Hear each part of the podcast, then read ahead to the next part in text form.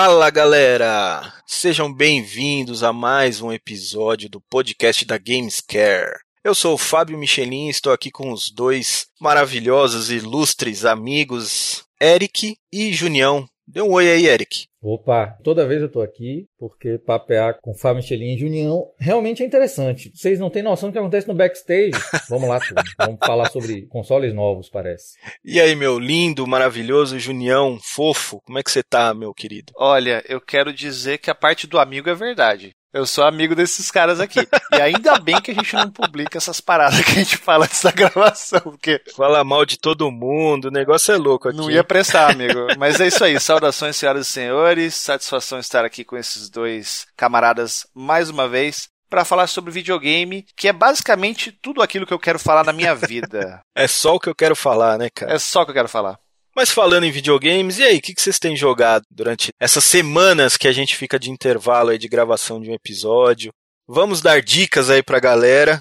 Vai lá, Eric, começa aí você.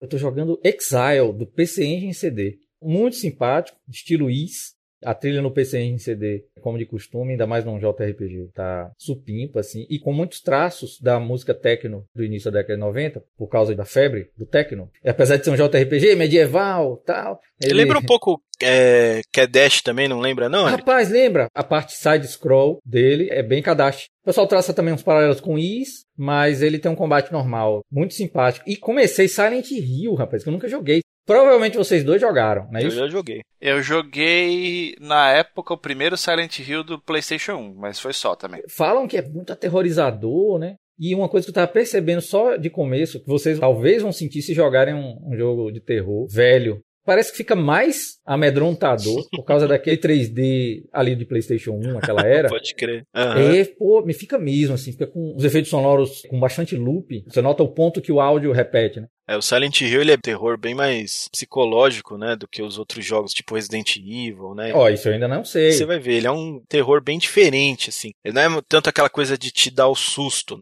mas aquela coisa de deixar no clima tenso. Pelo início do jogo só, eu notei que não teve nenhum sustinho barato. Uhum. Falaram isso até quando eu tava jogando, isso que você falou mesmo. Por exemplo, o Silent Hill 2, se você tiver a chance, jogue também que é excelente. Falaram que é duas vezes melhor do que esse 1 aí. Cada um, assim, são histórias fechadas. No 3 até puxa um pouco ali pro primeiro que você tá jogando, mas o segundo, assim, é uma história bem fechadinha, assim, muito bom, cara. Bacana. Eu tô na ânsia, tô naquele sentimento que a gente sabe qual é, é. pensando no jogo. Porque para mim é completamente novo, né, o Silent Hill. É que como você joga em live também, né, eu acho que de repente você não consegue entrar tanto no jogo, como se você estivesse jogando sozinho, por exemplo. Tem isso, Fábio, mas bicho, você tem razão com relação a um jogo de terror. Vai ser a primeira vez, inclusive, que eu jogue um jogo desse tipo. Eu tô querendo jogar esse jogo ao vivo. Você tem razão, eu vou sentir. Provavelmente a imersão do medo vai aliviar um pouco o fato de estar jogando com outras pessoas, né? Sim. Alien Isolation foi o último jogo de terror que eu joguei e eu não consegui prosseguir porque fiquei com muito medo. Medo mesmo. Mas medo é que você ficou muito tenso jogando? Tenso, é, tenso. Exatamente o que o Silent Hill faz. Por exemplo, eu lembro, assim, claramente de quando eu joguei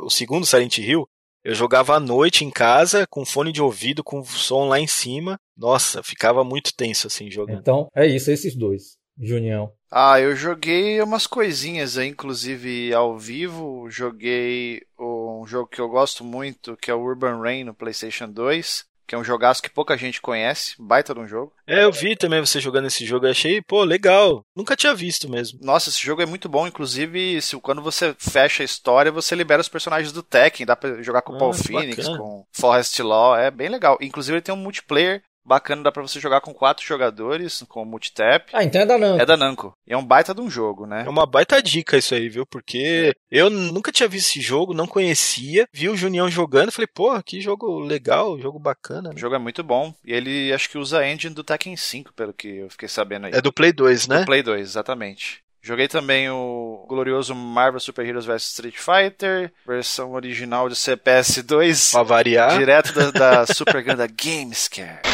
Aí eu fiz uma livezinha humilde de 5 horas e meia zerando Demon Souls do começo ao fim, né? Também. Só. Só.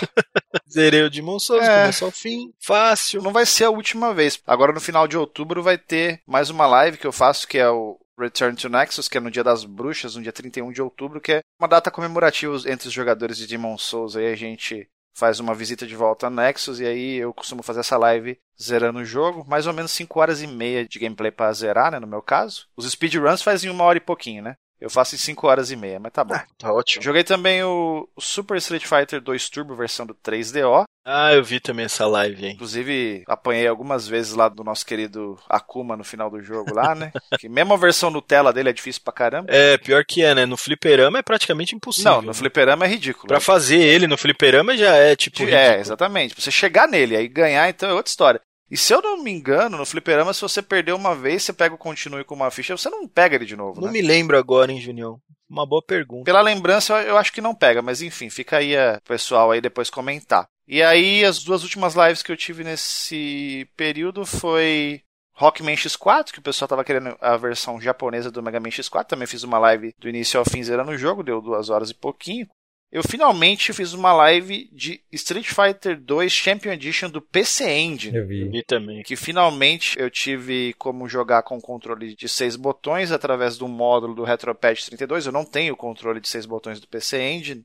Então, graças ao nosso querido amigo Brunão, um abraço aí. Peguei na casa dele o um módulo para converter controle de Mega Drive para PC Engine com o modo seis botões e funcionou como mágica, assim. Joguei deliciosamente. Brunão, cara muito bacana, né, cara? Nossa. Inclusive, esperem, hein? Teremos crossover, Brunão e Gamescare. E fora isso, eu tô jogando meu Fire Emblem Three Houses, né, que eu jogo em off aqui, nos momentos de descontração aqui, né, que eu tô fazendo a segunda historinha. Eu fiquei sabendo que o jogo tem quatro histórias diferentes, apesar de ser três personagens. Uma personagem tem duas histórias. E aí eu estava jogando um jogaço que o Michelin não gosta e o Eric também não gosta.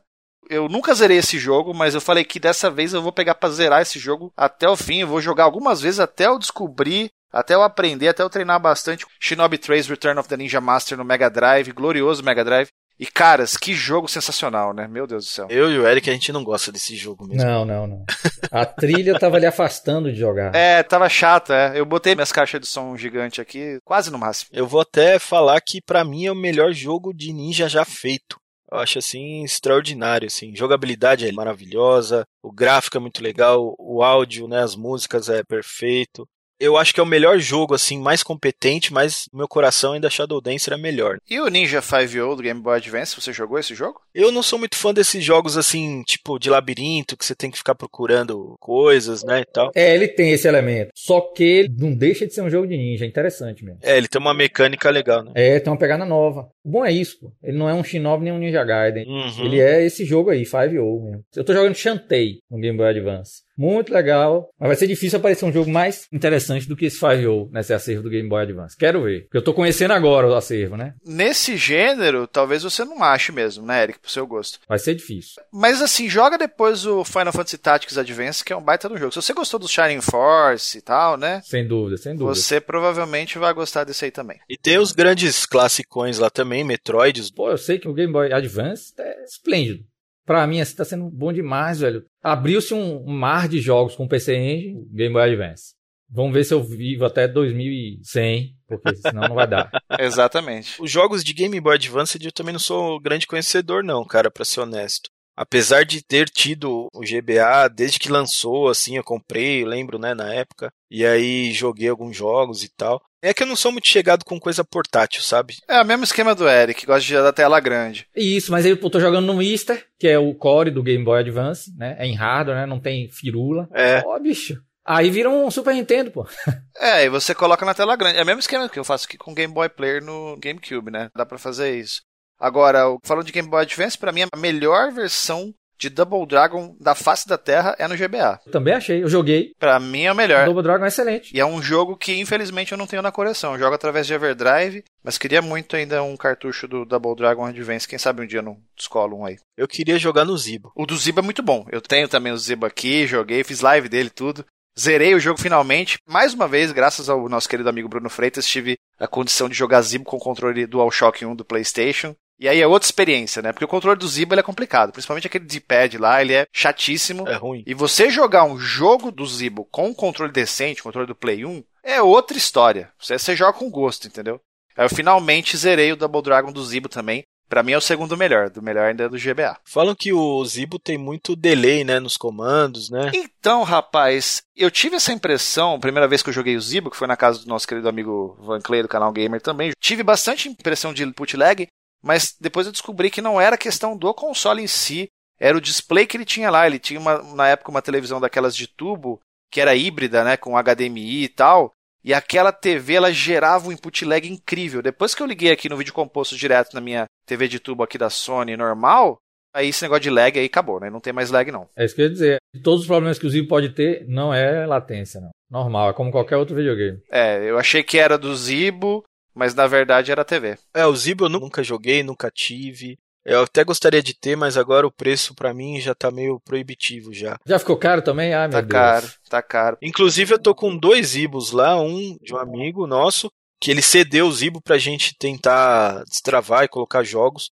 Só que infelizmente ainda não tive tempo de parar para fazer isso aí. Acho que o nosso amigo Rogério dos Teclados também mandou dele. Pô, legal. Só que o dele tá com defeito, né? Primeiro vai ter que arrumar. Já comprei todos os equipamentos necessários lá. Só falta pegar e fazer, né? Não tivemos tempo. Quando eu falo não temos tempo, é eu e o Kenji, né? A gente não teve tempo ainda de pegar e de fazer, porque tá bastante corrido aí a nossa vida. A demanda tá grande. Demanda não tá tão grande, mas o problema de atraso de coisas, de chegar peça, chegar. Isso daí que tá matando. E aí quando chega, aí é aquela correria, né?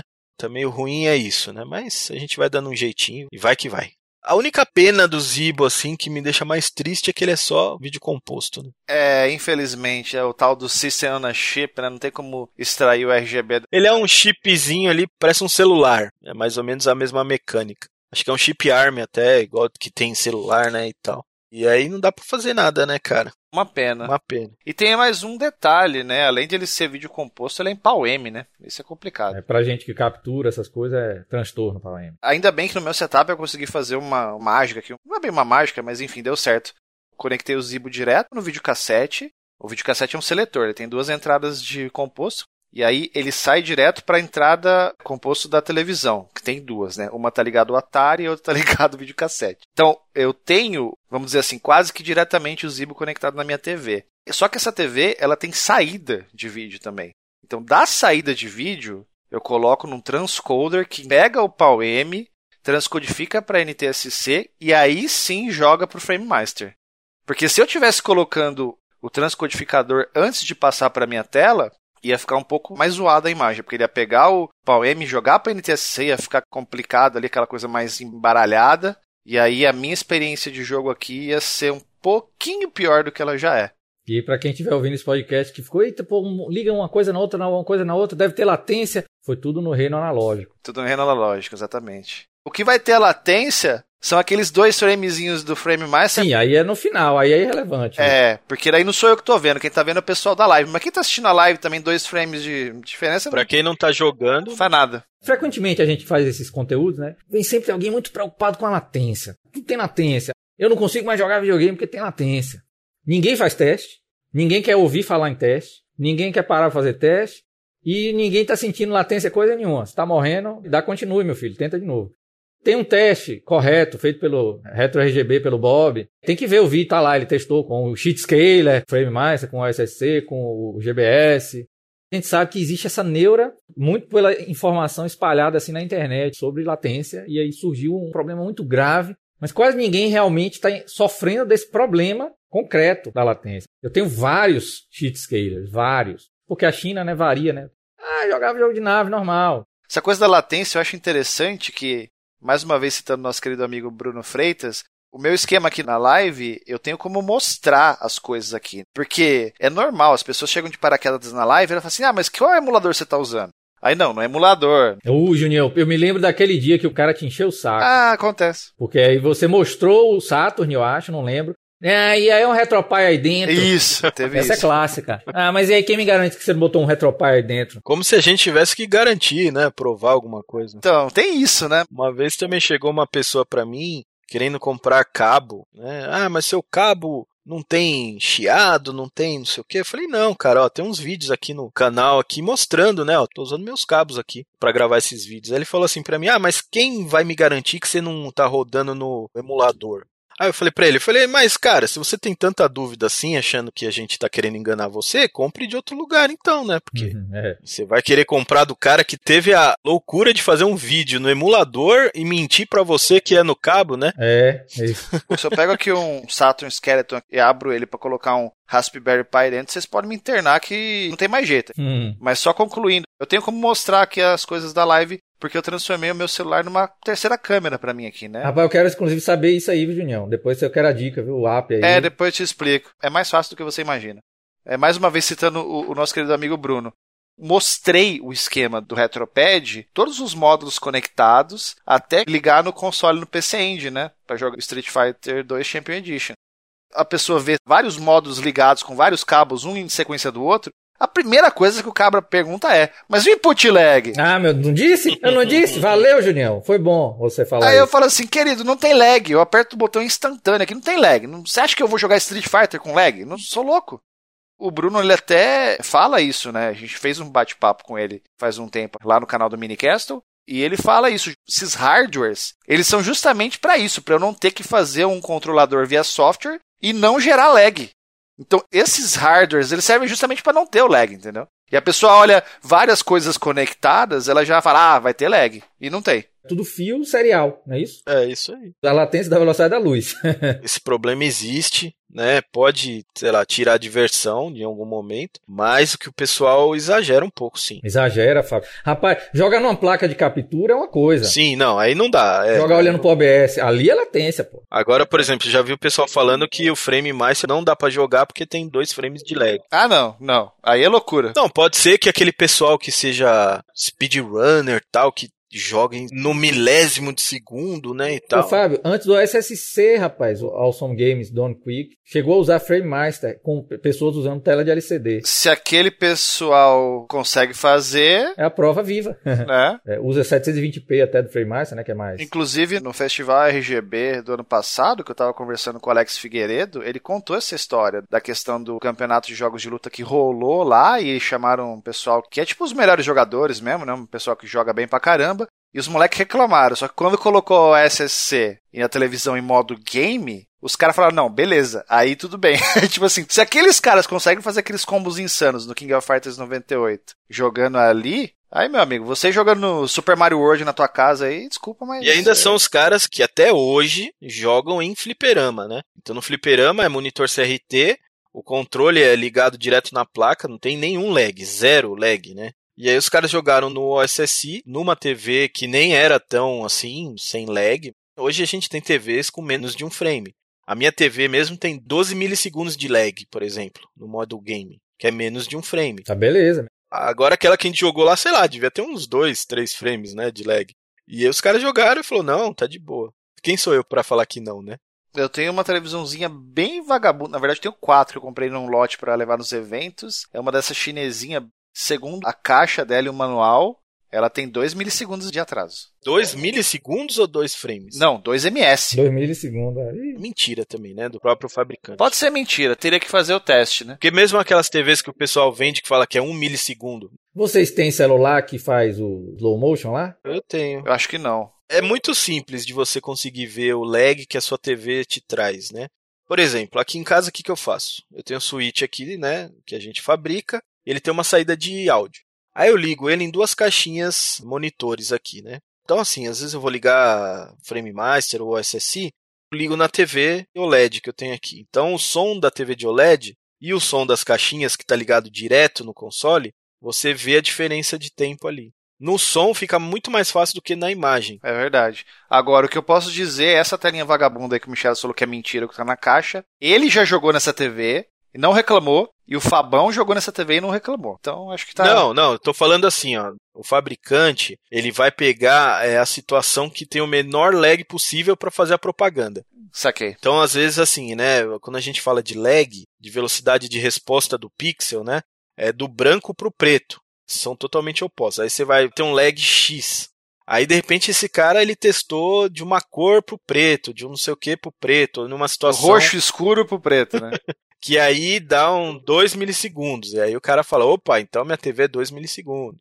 é ridículo. Com certeza dá para jogar tranquilo. Ainda mais se eu ligando no SSC, né, que não gera nada quase. É, ó, lembrem-se sempre, pequenas latências que possam existir, o cérebro da gente vai sempre fazer a compensação. Por isso que não é problemático. Vai ter diferença, um, dois, três frames, quatro frames, em situações de vídeo digital, né? Cria latências por algum motivo ou outro. Uhum. Mas o cérebro da gente compensa. O que não consegue compensar é meio segundo. É, aí fica muito. Um segundo. Você não consegue, né? Jogar um jogo muito tempo. Onde você tem um pulo que vai levar um segundo. Naturalmente você fica sem conseguir reagir. Até mesmo existindo a latência, mas nesses níveis muito próximos do tempo real, o cérebro compensa, é inconsciente. É mais psicológico mesmo. Você quer um exemplo muito claro de que é uma coisa psicológica? Às vezes o cara fala assim, ai não, eu não vou usar esse LCD porque tem um milissegundo. Aí o cara vai lá e compra um controle sem fio lá da 8-bit do. Exatamente. E aí, cara, esse controle tem um lag assim muito maior do que um milissegundo. Entendeu? Pode ser que tenha um frame, vai que tem um frame e aí. É, não, não sei quanto porque nunca testei assim para ver. Eu uso o controle sem fio aqui e, tipo, jogo tranquilamente. O que importa é a pessoa se divertir. Mas os consoles novos não tem latência. Ou tem muita latência. Tem um amigo nosso que ele participa das lives lá do Minicastle, né? Eu acho que ele é louco, né? Não que eu não seja, mas enfim. Ele tem uma teoria de que nós, ao longo dos anos, quando as gerações foram passando, principalmente na transição, sei lá, do Play 2 para o Play 3, a gente está sendo adestrado e acostumado a conviver com lag. Existe o lag do controle. E o jogo tem o lag por causa da TV. Então os consoles eles tentam compensar esse lag. Isso já existe mesmo. Eu acho que desde o tempo do Play 3, né? Porque Isso, aí... exatamente. Foi quando que os controles sem fios foram popularizados. Porque assim, o lag do controle sem fio também é, putz, meu, minúsculo também. É né? minúsculo. Né? Acho que o lag de frame, porque assim, no PC e nos consoles de hoje tem um negócio doido. Porque eu, você, o Eric, com certeza já viu aqueles testes de placa de vídeo. Fala, olha, a placa de vídeo roda de 1 a 300 frames por segundo. Vocês já viram, né? Sim. Claro. E hoje tem um negócio que é o delay do frame. Nossa senhora. Quanto que demora de um frame para o outro. Frame pacing. Então tem esse delay. Então esses consoles novos, como são PC, eles também têm isso daí, né, cara? Então tem jogo que tem um delay maior do que outro, entendeu? E aí você vai juntando é o delay do console, é o delay da TV, é o delay de não sei do que, e aí cria-se um, um, lag real. E aí o console tenta, né, ajudar você, né, sei lá. E aquela coisa que a gente sempre fala do lag, ele é acumulativo. Então se você tem um tantinho, às vezes no controle sem fio, pode talvez aumentar um pouquinho a experiência com a coisa da TV digital, que nós temos muitas TVs no mercado, muitos tipos, muitos modelos, muitos fabricantes diferentes que também vai ter um atraso de acordo com essas variações, tanto que hoje quase todas as marcas e modelos têm a coisa do modo videogame de televisão, modo game, que é justamente para desligar todos os artefatos artificiais que a TV faria para colocar uma imagem mais suave ou alguma coisa assim, justamente para você ter um ganho na questão da interatividade, né? Então, eu acho que mais do que o controle sem fio, essa questão do display, né, da sua tela ali que está trazendo isso. Mas eu vou dizer para vocês que eu fui muito bem adestrado né, com as mudanças de gerações, porque eu não percebo. Assim, a única coisa, às vezes, né, é no caso, vai jogar jogos de luta, por exemplo, joga Street Fighter V no PlayStation 4. Aí eu já jogo com o controle com fio. Mas não é nem porque eu faço questão de que o controle com fio esteja ligado, é porque o meu controle para jogar jogos de luta é com fio.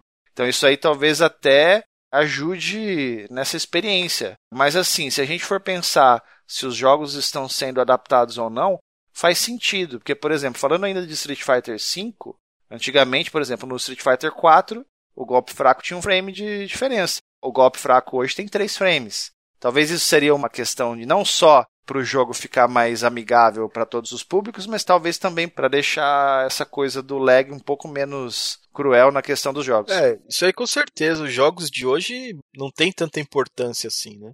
A gente está falando, por exemplo, de Punch Out, de Mario Bros, do NES, que, pô, aí você precisa, sei lá, Mega Man 2, você precisa fazer o pulo no frame perfeito. Agora, jogos de hoje, você vai jogar God of War, você precisa fazer tudo no frame certinho? Não. Você vai jogar, sei lá, Call of Duty. Já entra outro fator, porque o cara às vezes está jogando online, aí tem o lag da internet. Perfeito, que hoje em dia os jogos não importam muito. Se a gente pegar o geral dos jogos, né? Agora, se você for falar em jogos específicos, como por exemplo, o que eu estava falando, que são jogos de luta, e esses jogos online, multiplayer, que é PVP, de repente, se o cara tem aqui um setup com menos lag do que o cara que está lá do outro lado, ainda que a latência das máquinas de conexão de internet sejam semelhantes, o cara que tem um display mais rápido ele tem vantagem. E o cara que joga num nível um pouco mais alto, ele vai sentir isso daí. É, com certeza, mas assim, os jogos de hoje já não são tão exigentes como os antigos. No geral, não mesmo. É que tem essa galera, né, do Counter-Strike e tal, aí do competitivo, do PC, né? Aí esse daí pega aquele monitor caro, né, de 1 milissegundo. Até ia falar, tem aqueles monitores da BenQ, né, a linha Zoe, ela tem menos de 1 milissegundo. E teve uma outra marca, que agora me fugir o nome, mas eu lembro que eles prometiam zero lag, assim, zero MS mesmo, assim. Não sei até que ponto é possível e é verdade isso, mas que eu cheguei a ver essa propaganda. Eu não me lembro que marca de tela que era, mas era uma marca dessas aí mais famosas. Certo. Isso foi o podcast de lag. Não, é isso. Na verdade, a gente só deu nossa opinião, né? Não falamos nada cientificamente comprovado sobre lag. Cientificamente comprovado é só ir no Bob do Retro RGB, tem um vídeo lá onde ele fez realmente os testes, abordando a upscaler com relação à latência. Mas muita coisa do que a gente fala é baseado nos testes desses caras aí, do Bob e de outras pessoas aí. Sim, sim. Exato. Se a gente pensar em Xbox Série S, Série X e PlayStation 5, eita, é muito console, bicho, pra Junião ficar pensando. Não agora. dá, é muita coisa. Já é muita vamos coisa. começar com o seguinte, né, cara? Que raios de nome é esse, né?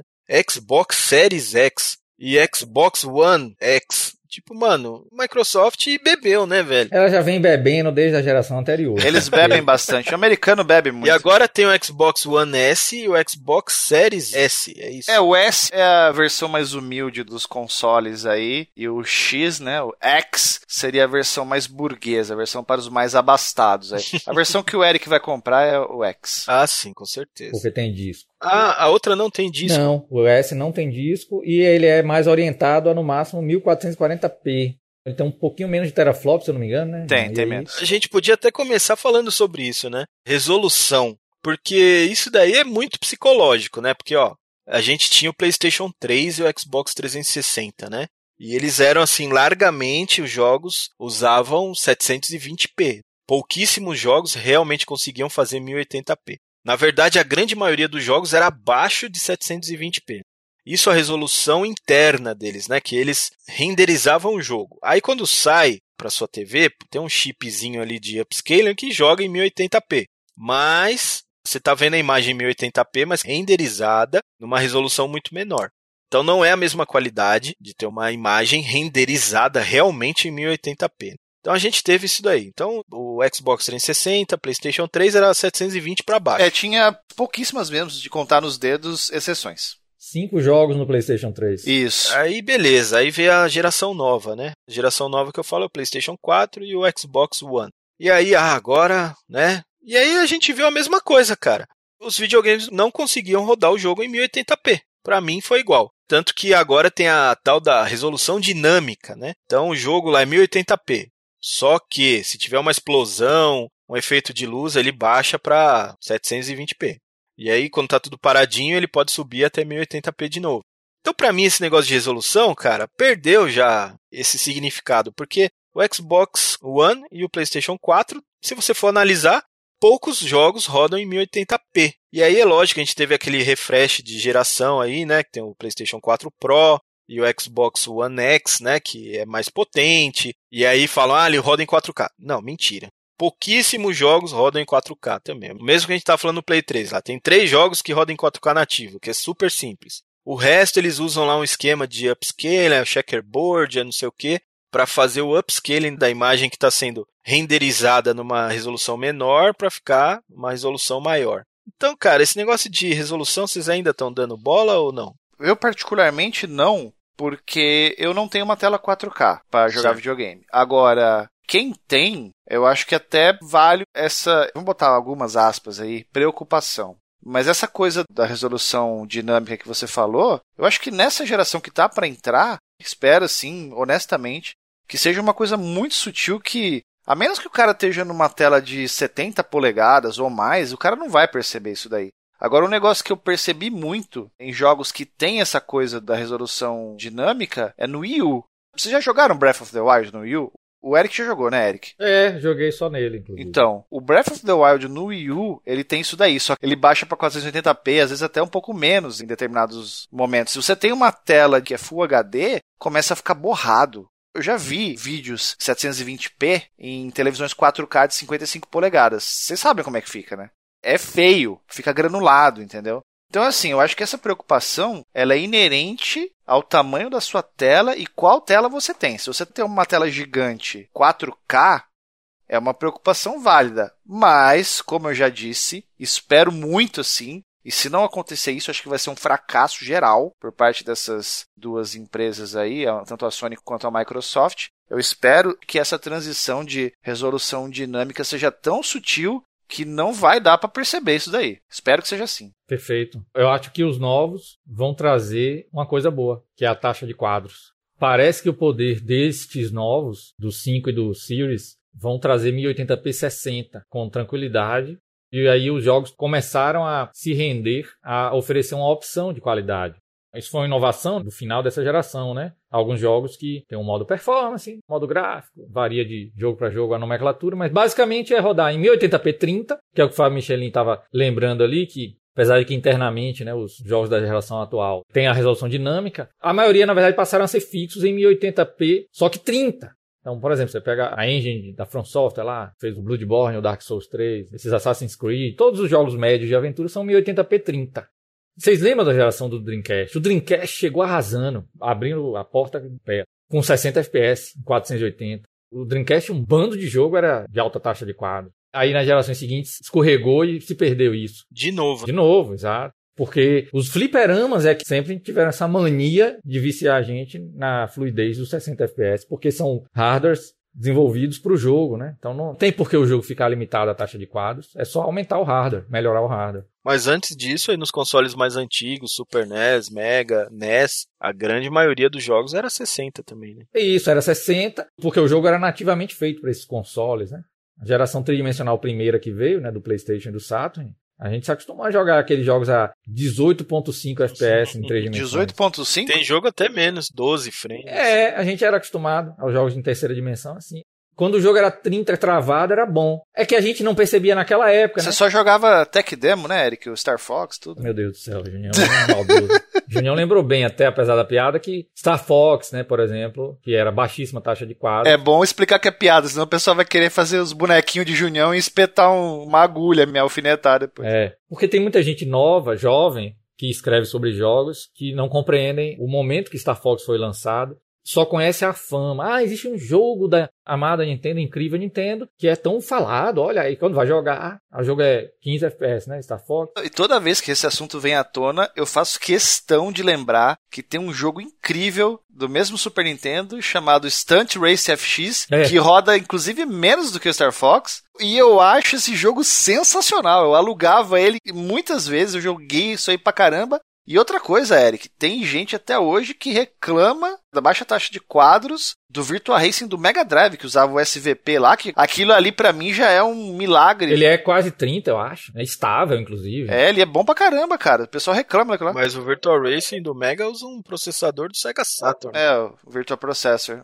É bem diferente do que tinha no próprio Star Fox. É. É interessante a gente falar isso tudo, porque é uma batalha pela alta taxa de quadros. E isso eu tô empolgado com essa nova geração. Porque eles estão falando de 120, né? Então, pô, essa abertura para 120. Aquele jogo lá do Ori, lá, o novo que vai sair. Esse Ori, é verdade, Júnior, bem lembrado. Esse é 120, né? É, exatamente. Estão indo para taxa de quadro reservada apenas a microcomputador. Eu não duvido que seja 4K 120 FPS. Mas é capaz, né? Porque ele é 2Dzão, né? Exatamente. É um jogo da geração passada, né? Tem que ser. Pela complexidade do jogo ali, daria tranquilamente para fazer dessa forma. Espero que seja assim. Sei não, hein? Sei não. Olha, a última geração do Play 4 me decepcionou bastante, porque assim, ó, vou fazer uma certa analogia doida aqui. Vamos falar Mega Drive, quando, quando foi lançado.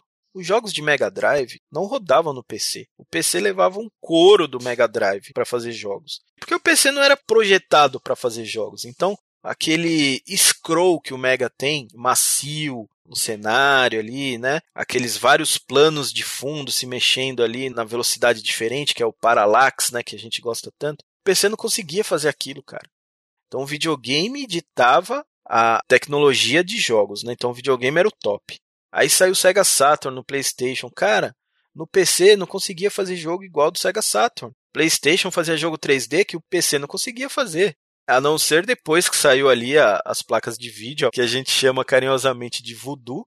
Inclusive, se eu não me engano, acho que o primeiro jogo que teve assim um implemento da tecnologia 3D de verdade foi o Quake 2, né? O Eric deve até saber. É, não, Tom, Tomb Raider 1 teve OpenGL, mas Quake 1 teve Quake GL, teve um patch para Quake 1 oficial. É, mas o jogo que foi projetado realmente. Ah, tem razão. Para usar a tecnologia. Iluminação é. da Voodoo, você tem razão. Você tem razão. Quake 2 é um, é um ponto chave nisso. Tanto que fizeram RTX de Quake 2 agora. Quake 2 tem esse significado mesmo, com relação a Voodoo. Eu tive essa placa na época, 3DFX Voodoo, né? Você teve a Voodoo 3. Voodoo ah. 3, né? Era realmente era sensacional para a época. Mas lembrando a Michelin que a Nvidia, se eu não me engano, a Nvidia ela fez uma placa de vídeo na época para PC que era baseada na arquitetura do Sega Saturn. Só que essa placa era tão cara que não vingou, né? Antes disso existiu até uma placa do 3DO, né, para ligar no PC e tal. 3DO Blaster da Creative Labs. é. Quanto será que custava essa placa do 3DO? Porque o videogame já era caro para dedéu, né? O videogame custava 700 dólares. Mas o meu ponto é o seguinte: o videogame era o. Até então, quando era lançado, nada no PC se equivalia àquilo lá. Até quando saiu o PlayStation 3 e o Xbox 360. Eles faziam jogos muito mais bonitos do que o do PC.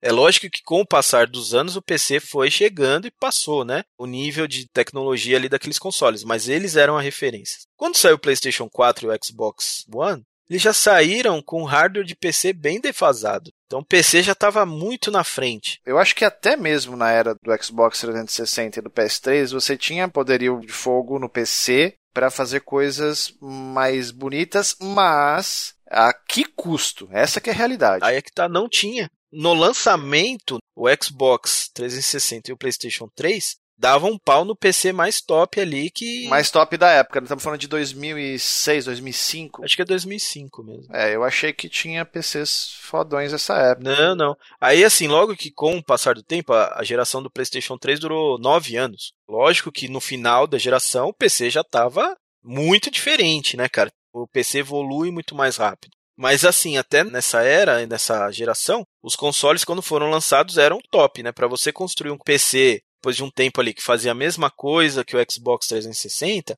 você tinha que gastar uma bela de uma nota, né? Então, assim, o videogame que era mais bonito. Nessa geração do Play 4, vamos pegar um PC de médio custo aí, vamos fazer o PlayStation 4 e o Xbox. Aí fizeram. Então eles já saíram meio defasados, né? Então o PC já estava rodando o jogo a 4K, sei lá. Ainda não assim fluente e tal. Mas já tinha lá, sei lá, os jogos a 1080p detonando. E aí sai o PlayStation 4, não consegue rodar em 1080p. Então ficou já um negócio meio assim, né, defasado, né? E agora, com essa geração, eu tô vendo a mesma coisa, né? O pessoal tá falando, não, agora vai ser tudo 4K, 100... Não, não vai ser, não vai. Não vai porque o pessoal sempre puxa o jogo lá para cima. Os caras querem esmiuçar o máximo de gráfico, de, de máquina. É, exatamente.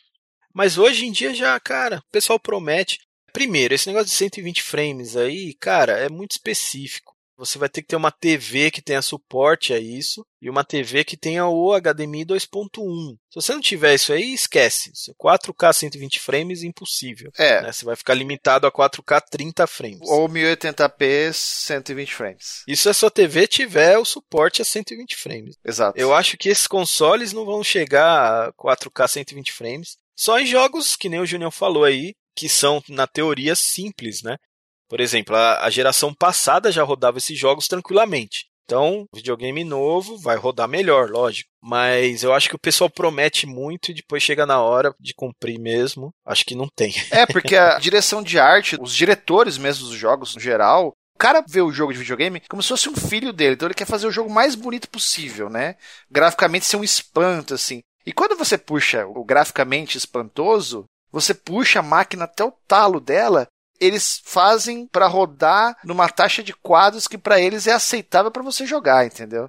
Assim, eles não têm essa de querer fazer 60 FPS, por exemplo. Que nem eu joguei o Sekiro no Xbox One. O Sekiro ele não roda 60 FPS no Xbox One. O jogo é lindo, é maravilhoso, é um jogo assim, um espetáculo, entendeu? Mas ele sofre com isso. para você rodar ele, acho que a 60 FPS, se eu não me engano, ele roda um pouquinho com a resolução um pouco abaixo no PS4 Pro ou num PC aí, mas aí o PC, o céu é o limite, né? E é sempre importante frisar.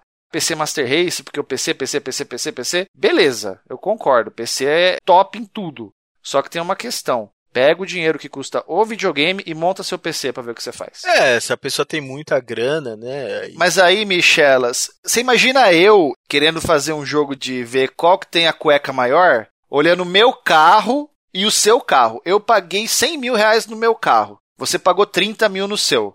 É válida essa competição? Você acha que é justa? É a mesma coisa nos videogames e no PC, cara. Você fala assim, ah, beleza, PC Master Race, tá bom. Então monta o seu PC 5 mil reais, que é o preço do PlayStation 5 no Brasil. Vamos jogar videogame, vem quem quer mais feliz. Tem gente até que tem grana, mas não quer a confusão. O PC é uma confusão, não adianta. Sabemos bem a realidade, até do ponto de vista de ter trabalhado com. E quem não trabalha com, sabe que saco é ter de gerenciar um hardware de microcomputador. Então, às vezes, até o cara que tem grana prefere videogame. Isso é muito comum. É mais simples, né? Não tem firula. O computador tá sempre muito complexo, não adianta. O driver sempre vai dar não sei o quê. Vai ter sempre um crash do desktop. Vai ter um dia que o jogo vai fechar a porta na sua cara e voltar, né, pro desktop. Videogame não, pô, porque o videogame tem todo um selo de qualidade para o jogo lançar. E outra, né, questão do valor. Que aí o Fábio falou que na época do Xbox 360 e no PlayStation 3 no lançamento, eles estariam dando um pequeno show nos PCs. Eu não acho que seja não, Fábio. O PC da época era tecnicamente mais poderoso, sempre foi. O teraflop, né? A soma do teraflop era mais poderosa, lá do Core Quad com 8800 GT, etc.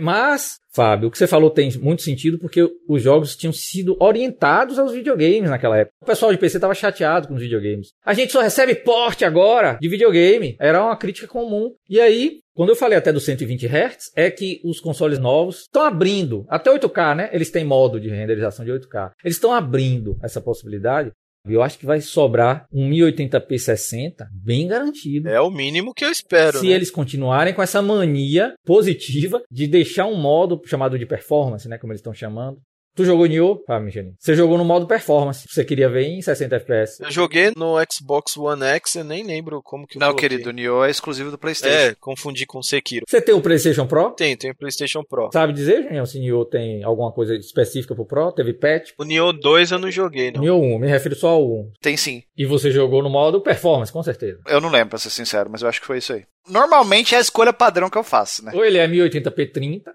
ou ele é 720p 60 assim, a maior parte das pessoas prefere uma alta taxa de quadros, ainda mais no jogo de ação. Até porque tipo. o escalonador natural da televisão ali no modo game, para mim não é problemático, entendeu? Exato. Fica diferente. É, fica diferente, mas não me incomoda, entendeu? Isso é importante. Ó. 720p para 1080p não é um absurdo. É Não. É 50%. Que depende do tamanho da tua tela também. Eu já discordo, sabe por quê? O 720p não é múltiplo perfeito do 1080p. Isso, não é múltiplo, Fábio. Só que você tá com um jogo tridimensional. Jogo tridimensional tem anti-aliasing garantido nessa escala, por um motivo ou por outro. É. A pixelação, como a gente fala, né? O pixelation da imagem é muito confuso. Não é um jogo 2D. Mas assim, eu- eu- não me incomoda, entendeu? Pegar o escalonador natural da televisão ali. É aquela coisa, quanto maior a tela da televisão, mais você vai perceber as imperfeições, os artefatos e tudo mais, né? Junto com o tamanho da tela e o que o Fábio falou de 720p escalonar para 1080p, que é um pixel e meio, não existe. Então tem que ter anti-aliasing, tem que ter interpolação. Só que em jogo tridimensional isso é muito confuso, os pixels são muito confusos. A gente não tem um, um efeito prático negativo desse escalonamento. Como no jogo 2D. O jogo 2D mal escalonado tem efeitos práticos negativos brutais. Shimmering, né? Scroll, que parece tá com o V-Sync off, né? Tearing. Tem muito efeito negativo. Então, ainda mais agora, Fábio, que vai ser no PlayStation 5 e no Series X aí, eu acho que vai ter muito jogo 1080p 60.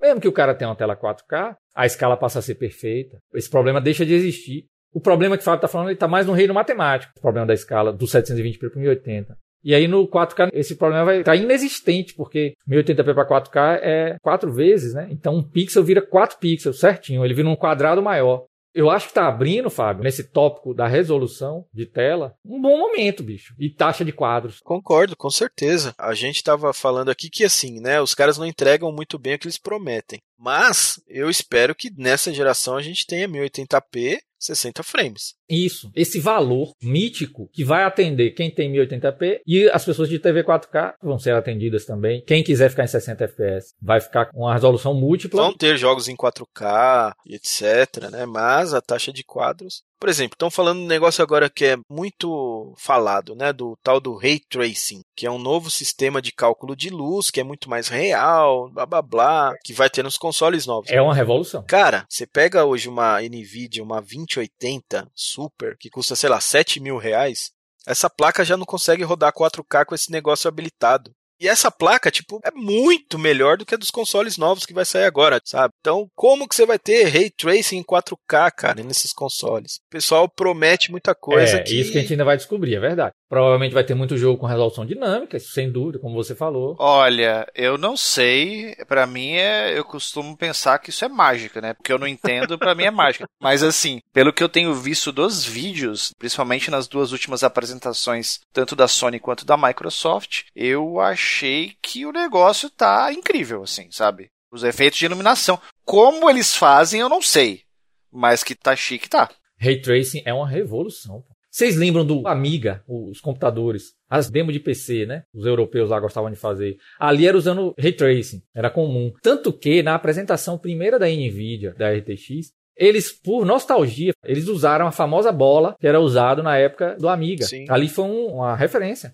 Ray Trace é como a luz funciona, né? Eu fui dar uma lida. Sim. Quando você vê a comparação de um jogo com o Ray Trace ligado, é chocante. Finalmente a luz global, ela é real, né? Isso, e não só a luz, né? Reflexos também, né? Vocês viram Crysis com Ray Trace? É, o Crysis é, eu vi, cheguei a ver. Oh, Fica a coisa mais linda. Eu né? sou fã igual o cara lá do Digital Foundry de Crysis. Na época eu montei um PC para Crysis, uma 8800 GT com Core Quad. Eu adorei o FPS, o jogo mesmo, até porque tem muito traço de área, predador. E é um FPS com uma densidade alta de aventura. Eu já não era muito fã dos Call of Duty, assim, e tal, que era muito tiroteio, guerra, né, e tal. Aí o Crysis veio, só que era um exclusivo de PC, lembram? Né? O último grande exclusivo. Né? Derrubou o PC, porque pirataria caiu matando, todo mundo jogou Crysis no Torrent. Um jogo caríssimo, só vendeu um milhão de cópias, uma coisa assim. Eu não joguei no Torrent porque meu PC nunca rodou esse jogo. Nem rodava, né? Pois é. E eu não, botei o Vista 64-bit para rodar o Crysis, DirectX 10 64-bit, né, o executável significou muito o fim da era exclusiva de PC, Crysis. Até o Steam retomar aí as rédeas, criar uma nova realidade, né, pro PC. E aí veio o que o Fábio Michelin falou. Depois de Crysis, 2007 especialmente, você não tinha mais jogo para PC. Ninguém pensava em PC mais não, pensava no Xbox 360. Inclusive foi o Reinaldo, né, do Xbox 360, porque o PlayStation 3 dizia-se ser um pouquinho mais complicado de implementar certas coisas. Eu sempre pego leve nessas afirmações porque a gente não é desenvolvedor, a gente não está na indústria. É tudo baseado em informação de higiene e isso é perigosíssimo. Quando eu vejo um desenvolvedor mesmo vir assim, dar cara a tapa. Não, mas, assim... mas sabe quando a gente pode ter certeza disso, Eric? Mesmo sem a higiene, quando você vê a cena de emulação do console. Que é o caso do PlayStation 3 sem tirar nem pôr. E o PlayStation 3 ele veio um ano depois do Xbox 360. O problema da CPU dele lá. Se chama Jaguar, né? A CPU do PlayStation 3, não é? Curiosamente. Já começou errado aí, né? Pô, mas os jogos começaram a ser desenvolvidos pensando no hardware do Xbox e do PlayStation 3. E os ports eram para PC, era o inverso, né? E aí os jogos ficavam limitados, obviamente, às texturas que esses consoles exibiam.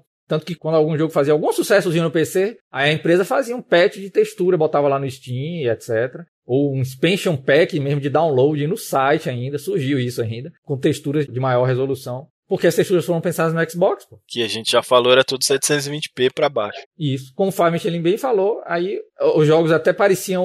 é muito subjetivo isso. Baseado nesses detalhes aí de que a cena PC estava fraca realmente, comercialmente fraca. Pra que fazer um jogo para PC? Se era torrentado. Se o jogo não fosse multiplayer, né, para depender de servidor, era torrentado à torta e à direita. Até o torrent sair de cena e o Steam Dominou. Hoje, quem é que tem paciência baixar um torrent e ficar lidando com crack? É, eu perdi, principalmente porque eu já não, não acho nem interessante jogar no PC, mesmo tendo o controle do Xbox 360 sem fio ligado no PC, mesmo meu PC ligado na minha televisão, mesmo estando a um clique de distância, né, apertando o botão do Steam ali. Isso mesmo. Mesmo com tudo isso, sei lá, dificilmente eu ligo o PC pensando em jogar alguma coisa. Isso é um outro podcast que eu quero fazer com vocês, que é o sobre a sala de jogo, o ecossistema. E o PC tem a ver com isso? Eu já tô um pouco diferente. Eu fui que nem o Eric já, entusiasta, assim. É fase. Quando saiu Fear do PC, não sei se você lembra, Eric, mas foi essa vibe aí igual a do Crysis. Todo mundo queria jogar no máximo. Eu lembro que eu montei um PC assim, não vou falar que era o top de linha, porque. Nunca é. Né, eu nem me lembro se era ou se não era. Mas eu sei que os tops de linha mesmo eram super caros, né? Mas era um PC já bem acima da média. Por exemplo, eu tinha duas placas de vídeo. Fez a SLI, provavelmente. né? Cheguei, né? cheguei a fazer com duas placas de vídeo para rodar esse jogo no talo. Rodei esse jogo no máximo e eu nem terminei o jogo, cara. Foi a meta, assim, né? Então eu gastava muito com PC naquela época. Depois, cara, parei, assim. Tá vendo? É fase. É? A gente é velho, pô. A gente joga videogame desde o Atari. Então a gente pegou todas as fases. Nós temos fases. Por isso que quando eu vejo na internet aquele papo, não, o PC, ou então, ou mesmo o outro lado, o cara defendendo só o console, porque o console é mais estável e tal. É fase, meu caro. Vai ter um dia que você vai querer jogar no PC. Eu não sou um cara que joga muito no PC. Agora eu tô até tendo mais contato com o PC. Não que eu tô jogando mais no PC, mas eu tenho mais contato, assim, compro alguns jogos pela Steam, porque é muito mais barato, é inegável a quantidade de opção de jogo é infinita. Você consegue jogar assim, vamos fazer uma analogia, né? Se fosse console, são várias gerações passadas que você ainda consegue jogar hoje. Tá ali a um clique de distância. Mas se eu tivesse o esquema que nem o Michelin tem lá do arcade do Neo Geo gigantesco com o Steam ligado, amigo, eu só ia jogar Steam só. É, então, é um negócio que fica muito legal. Porque o ecossistema ajuda. Que é esse arcade aí, que eu vi, né, no vídeo lá. Aí não é a média, né, do jogador Não, não, não. Esse é só na Gamescare que só você um negócio desse. Você não vai ver em nenhum lugar no mundo. Nem na casa do The Last Gamer você não vê isso Não, aquilo ali é assim, é, um, é o Steam, mas o meu Steam reflete a minha personalidade. Então o que, que tem no meu Steam? Vários jogos modernos de PC? Não, tem um monte de jogo velho de PC. As coisas que eu gosto. Tem um monte de jogo de luta, um monte de jogo de nave velho. Então isso eu acho muito bacana. Você consegue comprar um pack lá, por exemplo, do jogo Raiden, que eu gosto demais. Aí tem o pack lá de Raiden com quatro jogos por 20 reais, às vezes até menos se você pegar na promoção. Então, para mim, isso aí é lindo, que eu consegui montar um computador com um monte de jogos de arcade para colocar dentro de um arcade, né? Então, essa que foi a meta. Só precisava ter três jogos ali, né? Que ele já tem, que é o Street Fighter V, o King of Fighters 98 e o Killer Instinct. Você joga a vida inteira. É, então. Ficou muito legal isso daí, né? Mas no PC eu já tenho um pouco mais de contato, porque, por exemplo, sai esses jogos, eu acabo às vezes pegando no PC. Um jogo que eu peguei no PC, aquele remake do Panzer Dragon. Meu PC nem é muita coisa, meu PC é um i5 com uma 1060. Bem médio. É, o PC médio, agora ele já tá perdendo um pouco. Começando a defasar. É, né? ele era médio há dois anos atrás, né? Mais ou menos, que foi quando eu comprei ele, sei lá. Mas ainda roda, assim, os jogos numa resolução melhor do que, por exemplo, o PlayStation 4. Então, para mim, ainda tá bacana, né? Tá legal. Mas então, assim, eu tenho um pouco mais de contato pela Steam, né? Então acho que isso aí que o Eric tá falando faz todo sentido. A Steam salvou. E outra coisa, o Eric tá falando do Crysis. Meu, quando eu joguei Crysis 3 no PC, o Crysis 3 já tinha saído há muitos anos, etc. Aí eu quis montar um PC para jogar o Crysis 3 no máximo. Cara, é, foi um jogo mais lindo que eu joguei na minha vida de longe, assim. Eu acho que só agora aí que tá saindo jogos mais bonitos. Crysis 3 no máximo, no PC, numa resolução alta, é um negócio assim de louco, né? Crysis é chocante. Junião jogou Crysis, Junião? Eu joguei um pouco do Crysis 1 no PC do amigo meu, que ele sempre foi entusiasta de PC, sempre quis ter as placas de vídeo fodona lá. Aí eu joguei na casa dele, realmente é impressionante o jogo. A Crytek é tão hardcore, o Ray Tracing, que tá no remake de Crysis, é um Ray Tracing implementado pela Crytek, usando shaders da placa de vídeo. Eles são chatos mesmo, assim, tipo, né? A RTX contém o Ray Tracing em hardware, né? Por isso que é veloz. Aí a Crytek foi chata e não, não, a gente não vai usar não. Acho que é o nosso Ray Tracing, né? Digital Found fez um vídeo e tal, com as capturas boas. É... PC da NASA lá rodando, né? É um nível tão hardcore que só mesmo os caras da Crytek sabem o que é que mudou do Ray Tracing que eles desenvolveram para o Ray Tracing da RTX. Tá é um outro tipo de noia, tipo, é um level acima, né? Um nível acima é, de noia. Isso, é um level acima. É, e a gente, assim, é tão engraçado isso que vocês estão falando que eu vou até colocar uma situação, né? Eles fizeram há um tempo atrás um vídeo rodando jogos de PC moderno no monitor de CRT da Sony, o F900, se eu não me engano. Exato. Aí todo mundo, meu Deus, né? Até eles ficaram impressionados. Olha a qualidade, dá para rodar numa resolução menor, sem perder aquela coisa de estar tá jogando uma resolução menor, né? Não ficar tão aparente e nos frame rates gigantescos e fica lindo. Só que, cara, os monitores que os caras estavam usando é referência. O monitor daquele, um F900, custa 10 mil dólares, sabe? Então, aí todo mundo queria, né? Que é, inclusive aqui no Brasil. Mas, cara, então assim, a gente tem que tomar cuidado às vezes com esse tipo de coisa, né?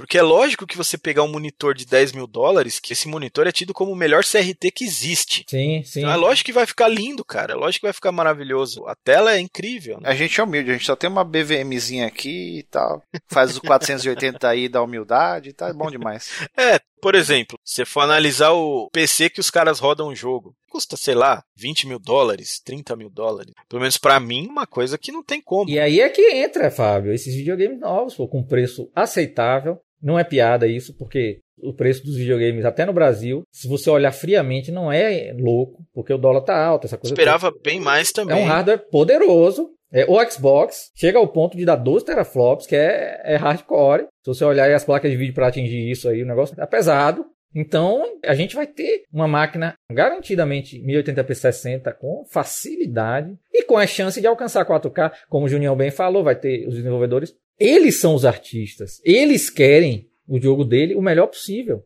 Talvez alguém possa achar que não, os caras querem dinheiro. Não é, não, pô. Os caras que fazem jogos gostam. Não tem erro. O cara que fez Nioh, os caras da Team Ninja lá, né? Eles gostam de videogame, mas não tem quem me prove o contrário. É lógico que por trás lá da máquina eles querem dinheiro, todo mundo quer dinheiro, a empresa quer dinheiro, mas o cara que tá fazendo o jogo, que é apaixonado pelo que ele tá fazendo, com certeza, em primeiro lugar, ele quer a qualidade do jogo dele. Ele é muita arte pra o cara tá obcecado por, sei lá, dinheiro, né? No Man's Sky é um outro exemplo, claro. Era o sonho de Sean Moore, né, o criador de No Man's Sky. Era o sonho dele, pô. E ele conseguiu. Né? Ele não queria o dinheiro das vendas de No Man's Sky, não. Porque ele foi ameaçado de morte. É uma palhaçada. São pessoas que têm outros problemas de alma que eles querem resolver com um desenvolvedor de jogo. Deixa eu resolver minhas frustrações nesse monitor de computador aqui, ó. Deixa eu ir nesse fórum aqui. Peraí, placa, placa, placa, digitando.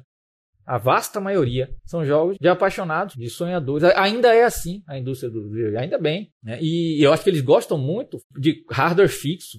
E por isso que, imagine, ó, os caras criticam os jogos da From Software, que sempre foram 30 FPS.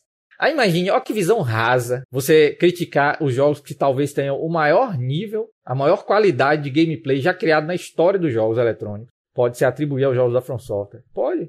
Cada um vai ter um gosto, é evidente. É um meio termo comum, é um ponto de convergência comum para apreciador de videogame. Perceber que os jogos da From Software têm um nível mais alto de gameplay já produzido.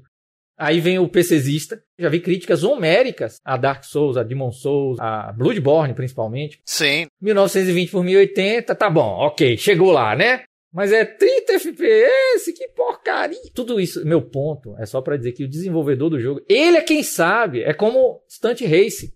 Caras lá que estavam fazendo Stunt Race, 18 FPS, 15 FPS. Eles é quem sabe do que eles querem fazer. Você tem toda razão. Não, concordo em gênero, número e grau contigo. Só que com relação ao Bloodborne, tem um pessoal ali que não engole até hoje. O jogo, quando ele foi lançado, bem no comecinho lá mesmo, nos primeiros dias, ele era muito problemático, ele teve questão de desempenho abaixo dos 30 FPS, inclusive, e tem uma parcela da galera que não perdoa até hoje. Até hoje, né? Mas eu acho que esse pessoal que você tá falando aí é os caras que nem jogaram. Os que não jogam e criticam. A gente tá aqui só dando a nossa opinião. Sim, eu acho que o pessoal que escuta também é um pouco isso que eles querem, né? As nossas visões das coisas, né? É, rapaz, é falta até de quase que humildade nesse caso aí da internet, quando desce a madeira nos jogos dessa maneira. É uma falta de visão de você não ser um desenvolvedor de jogo. E quando eu digo não ser um desenvolvedor, é literalmente mesmo. Por exemplo, essa coisa de criticar bug de jogo no lançamento. Eu jogo desde Atari, igual vocês. E não tinha bug, né? Praticamente não tinham, né?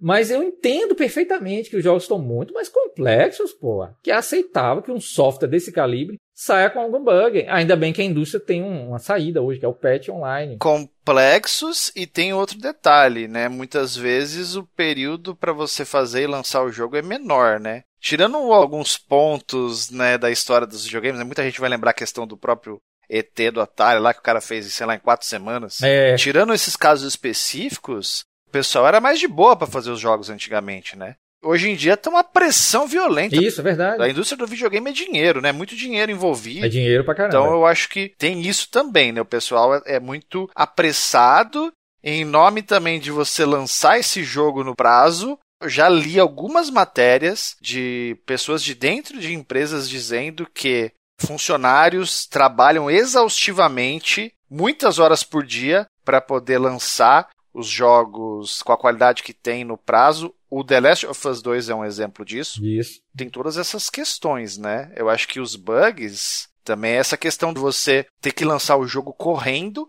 não tem um período de testes talvez satisfatório para você lançar um jogo mais polido. Por outro lado, existe a possibilidade do patch. Vamos fazer um exercício, imaginar um cenário sem essa realidade da internet e jogos tão complexos assim sendo lançados. Fallout New Vegas, mas não existe internet. Como é que você ia conseguir o update? Teria que receber uma mídia por correio. Ia fazer que nem o pessoal das montadoras de carro faz. Tem que fazer um recall no jogo, conserta e devolve. Pois é. Que isso, inclusive, já foi feito com o Neo Geo até. Não sei se você sabe, mas o Samurai 5 Special, quando foi lançado, tinha alguns bugs e tinha uma certa sanguinolência acima do normal. Né? Eu acho que como era um jogo de fliperama, que todo mundo tinha acesso, uma criança entra no fliperama, ele pode ir lá e ver o samurai rodando e ficar impressionado. O pessoal chiou. E aí teve um recall do cartucho para ser corrigido bugs e diminuído um pouco a violência. E obviamente nem todos os cartuchos voltaram, porque tem gente que simplesmente não faz o recall. Claro. E deve ser uma loucura entre colecionadores essas cópias aí sem o recall, né? Exato. Pronto, o exercício funcionou bem. Isso você deu um exemplo até prático aí da época. Dá para pensar nisso como uma coisa meio inviável, né? Tem que fazer um recall. Agora eu não me lembro bem se foi feito o recall da versão de fliperama ou da versão AES, mas uma das duas versões foi feito o recall. Aí com a facilidade e a burguesia do Neo SD Pro, você pode ter as duas versões aí com Provavelmente. Você. Mas ninguém tem esse Neo SD Pro. Ninguém tem, né, Michelas? Ih, rapaz, parece que alguém nesse podcast tem, Não né? conheço ninguém que tem.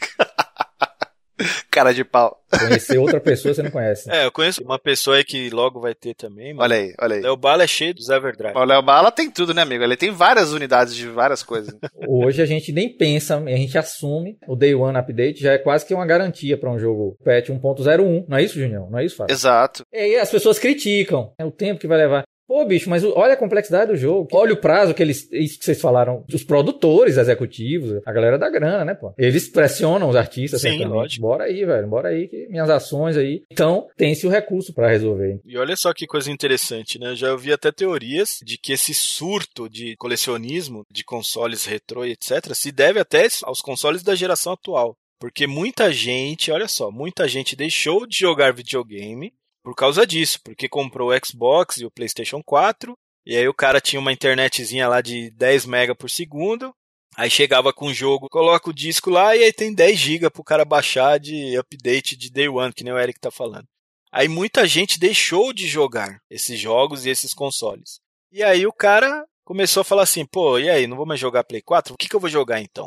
Sei lá, PlayStation 2, PlayStation 1, e aí falou que por isso que a demanda de consoles retrô aumentou também nesses últimos anos, né? Se é verdade, não dá para saber. Suposição interessante mesmo, que teria se imaginar que certos jogadores seriam tão sensíveis, ficariam tão irritados com essa realidade que de fato deixariam de jogar aquele jogo novo e passaria a jogar o console velho só porque não quer esperar o patch. É. Se você parar pra pensar, a gente tá no Brasil, a nossa realidade é diferente da realidade do questão mundo. da internet, é. Então, ó, o PlayStation 4 saiu faz o quê? 2013. Em 2013, cara, tinha gente com internet de 1 mega. Deve ter até hoje, né? Mas naquela época muito mais. Então você imagina um cara com internet de 1 mega que faz download a, sei lá, 300k por segundo. Aí o cara chega com um jogo lá e tem 10 GB de update. O cara fica semanas baixando aquilo. Então você imagina o nível de decepção do cara. É lógico que a gente falar de mundo, nos Estados Unidos, Japão, cara já tinha internet de 1 giga lá, o cara põe o negócio em 10 minutos baixou tudo. O cara que tem um mega de internet, ele baixa quando muito a 120k por segundo. E você imagina, cara, o cara, aquilo é um parto, ele não vai baixar nunca aquilo, não vai terminar É. nunca, entendeu? Realmente se torna uma coisa proibitiva, o cara não consegue jogar. E tem uma outra questão que a gente não falou disso, mas eu falo porque hoje eu entendo. O Marcel falava isso pra mim, eu falava, ah, isso é fresco, é frescura sua. Hoje eu dou razão pra ele. Que eu espero muito que a Microsoft resolva isso agora, que é a questão do update. O Xbox ele tem update a cada uma semana, a cada 15 dias tem um update. Eu não consigo ligar o meu Xbox One nunca sem ter um update pra fazer. E assim, porque eu não- obviamente eu não ligo todo dia, eu ligo uma vez por semana, uma vez a cada 15 dias pra jogar alguma coisa e tal. Tudo bem, o cara vai falar: "Ah, mas tem aquela coisa do modo descanso. Você pode deixar o videogame fazendo atualizações automáticas sem você jogar". Tá, beleza, é uma, uma alternativa, mas eu particularmente gosto de desligar meus videogames, não deixar ele dormindo, entendeu? Até porque eu deixo ele num móvel que é fechado. Eu tenho até medo de sobreaquecer alguma coisa assim, né? Pode ser noia minha, mas eu tenho essa questão. Então eu espero mesmo assim que esses updates não sejam tão constantes, tá? Porque eu jogo o PlayStation 4 também. E o PS4 é muito menos frequente a atualização no sistema dele. O Xbox basicamente tem atualização sempre, cara. Aí você imagina o camarada com uma internet zoada. Não vai. Não, não vai. O cara vai ficar offline para sempre. E um dos grandes atrativos do Xbox é o Game Pass também, né? Então você tem que estar online. Essa realidade que vocês estão descrevendo, essa não vai fugir, né? Você tá até com a expectativa aí de que a Microsoft dê um jeito e minimize os updates tão frequentes, não é isso? É, espero sim, honestamente, que isso aconteça. E aí, algumas teorias dizem que por isso que o preço dos consoles antigos inflaciona e tal, né? Porque o pessoal quer jogar o console antigo porque os consoles novos têm muita frescura, vamos dizer assim. E aí, o que, que vocês acham disso? Tendo em mente que a gente está entrando numa geração que vai oferecer opções que não tem um drive para a mídia física.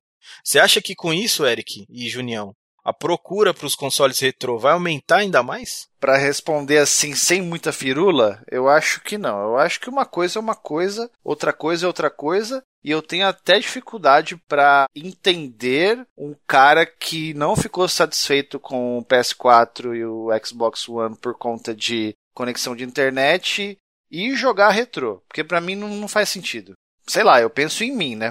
É como se eu for no bar tomar uma cerveja importada e o cara falar assim: ah, não tem essa daqui, tem essa aqui que parece um xixi de gato. Eu não vou tomar. Flix. Não que eu esteja comparando jogos retrô com xixi de gato. Não é isso, pelo amor ah, de Deus. Ah, bom, Junior. Mas eu tô dizendo o seguinte: se você quer uma coisa X, se você tá para consumir um negócio ali, você não vai consumir outra coisa totalmente discrepante daquilo, né? Peraí, deixa eu reformular então a coisa. Imagina o seguinte: pessoa é um igual a gente, jogou os videogames lá desde o Atari, é apaixonado por videogames. Então ele gosta de Master System, teve toda a história dele com a Sega da Tectoy. Aí o cara chega nessa geração, ele se vê impedido de jogar, porque de repente ele mora num lugar desfavorecido ali que não tem uma internet bacana. Mas o cara é apaixonado.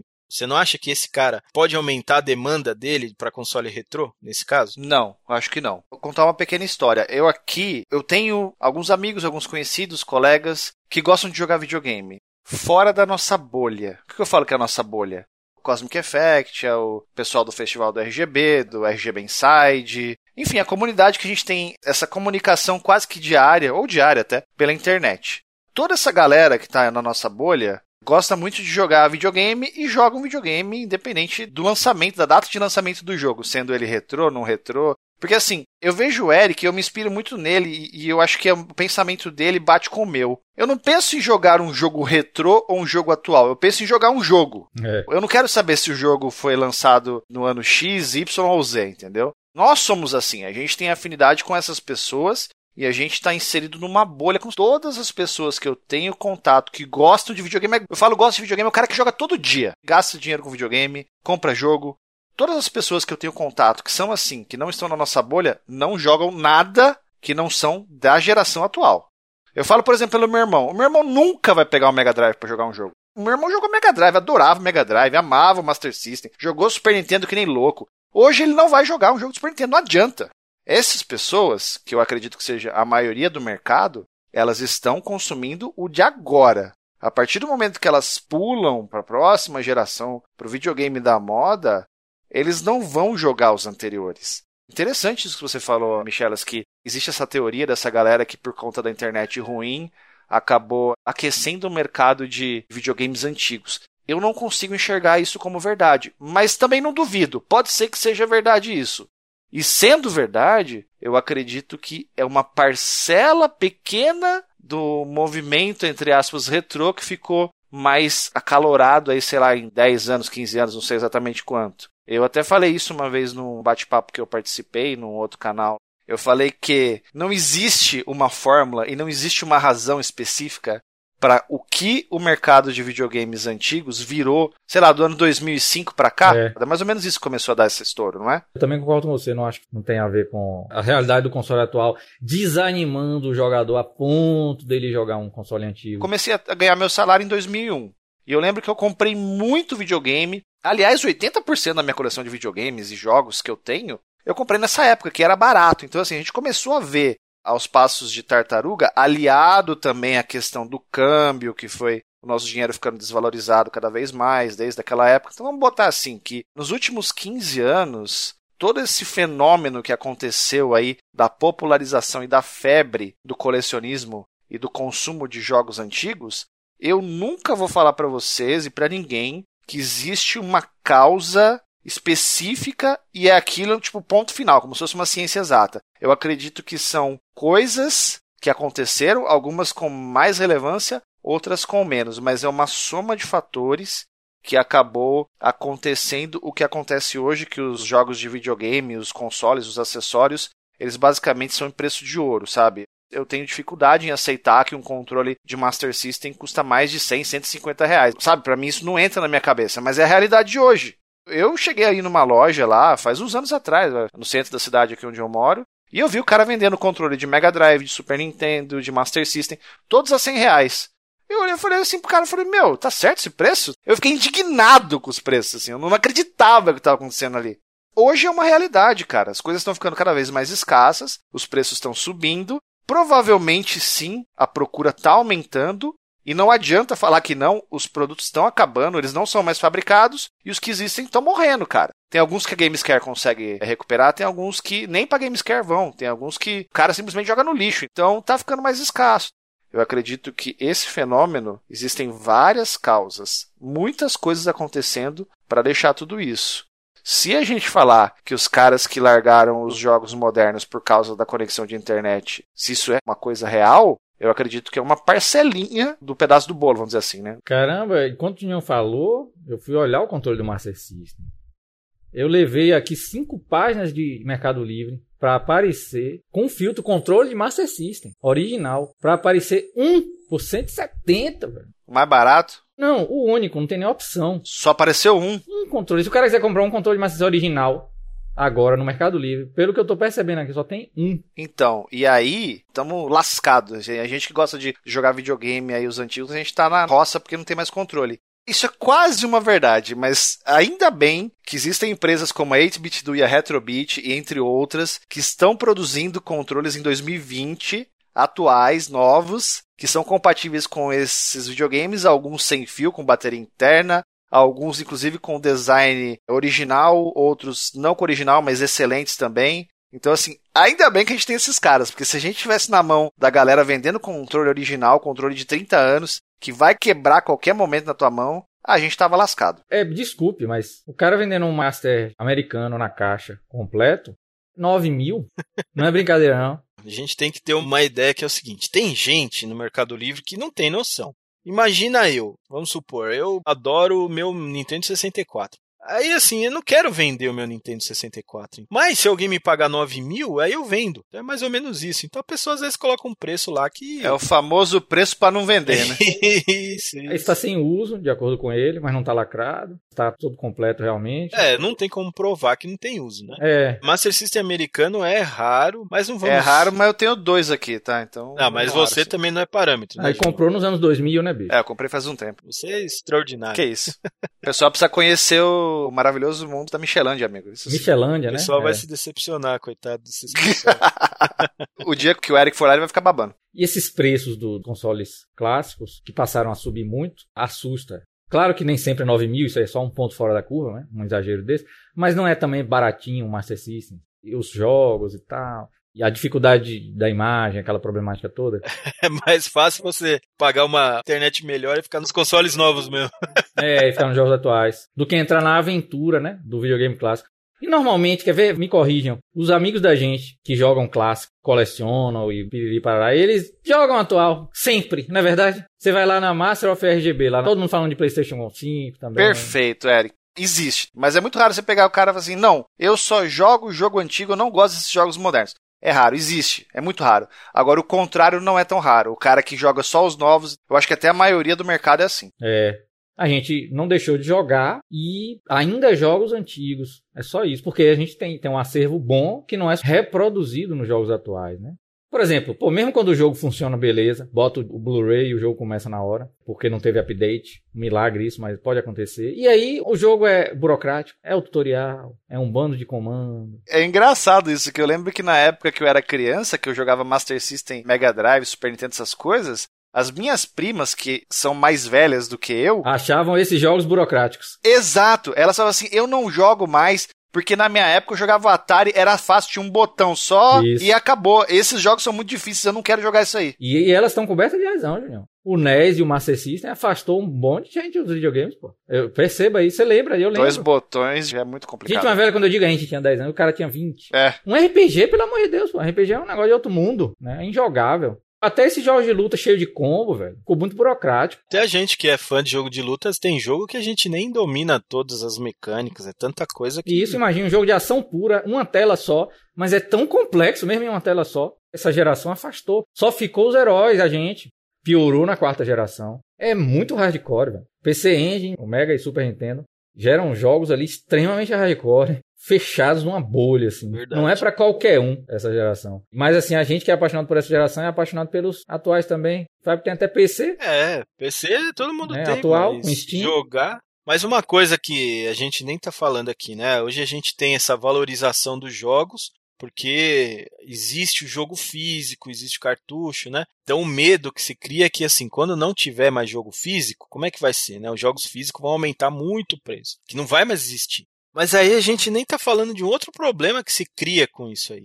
O problema ainda não existe, mas vai existir com certeza. Você pega hoje PlayStation 3, foi a geração passada, e foi o primeiro console assim que ficou popular os pets. Então o cara compra o jogo, vai lá, tem um bug no jogo, sai a correção. Ou se não, o DLC, né, também que ficou popularizado na geração passada. E aí, como é que vai ser isso no futuro? Quando sair o PlayStation 5 e daqui a pouco a Sony fala assim: olha, a gente vai desativar a internet do PlayStation 3. A gente vai desativar os servidores.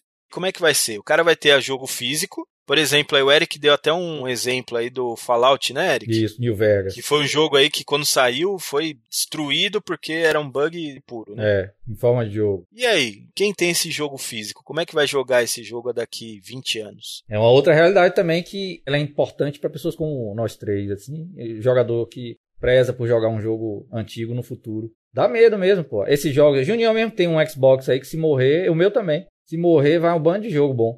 E até jogo arcade, que é jogo até que a gente gosta de rejogar, né? Inclusive, até durante a geração já acontece isso, né? Porque no PlayStation 3 no PlayStation 4, de repente lançam um jogo lá. Marvel vs Capcom do arcade. Aí, sei lá, a Capcom comprou a licença com a Marvel lá para vender o jogo durante um ano. Acabou o ano, eles tiraram o jogo de venda.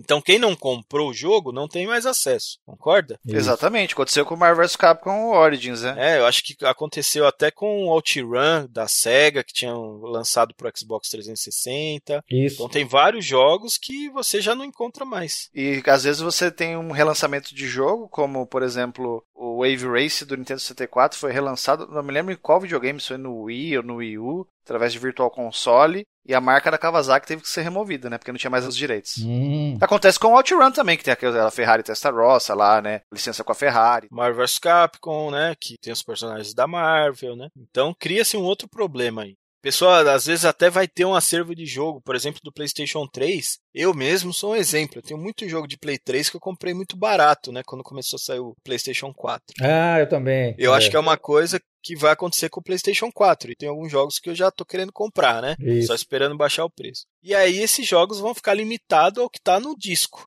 E aí você não vai conseguir atualizar mais. Isso daqui muitos anos, né? Alguns são inúteis, né? Por exemplo, o Street Fighter V Vanilla é inútil.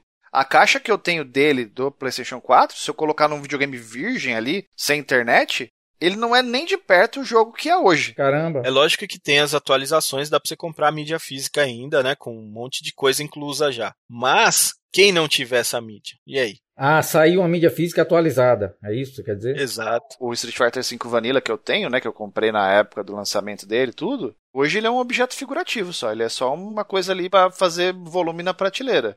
Tudo bem, enquanto a rede estiver funcionando, eu posso colocar ele no videogame, ele vai atualizar tudo. Beleza. Mas a gente está falando de quando os videogames estiver com a rede offline. É, desativar. Aí ou o Cabra compra a versão mais recente, que nem já aconteceu do Street Fighter V Champion Edition, uma versão mais completa, já com vários personagens de várias seasons para trás já está incluído. Ah, em disco. Em disco, exato. Provavelmente ali já tenha uma versão muito mais atualizada do que a versão vanilla. Ou você compra as atualizações e reza para ser a última atualização ali disponível, ou você vai ficar chupando o dedo, ou você ficar dependente de empresas como a Limited Run, que lançam os jogos em mídia física já atualizados. É verdade, ó. Faz esse trabalho. É hercúleo essa Limited Run. É muito louco, né? Ela espera o jogo tá tudo atualizadinho e mete no disco. E aí a gente entra num assunto que é ligado aos consoles novos, que é a importância da retrocompatibilidade. A gente está falando dos PCs, né? Que eu dei até um exemplo. Falei, pô, o PC é legal porque eu consigo comprar um jogo lá que rodava no DOS e consigo jogar hoje.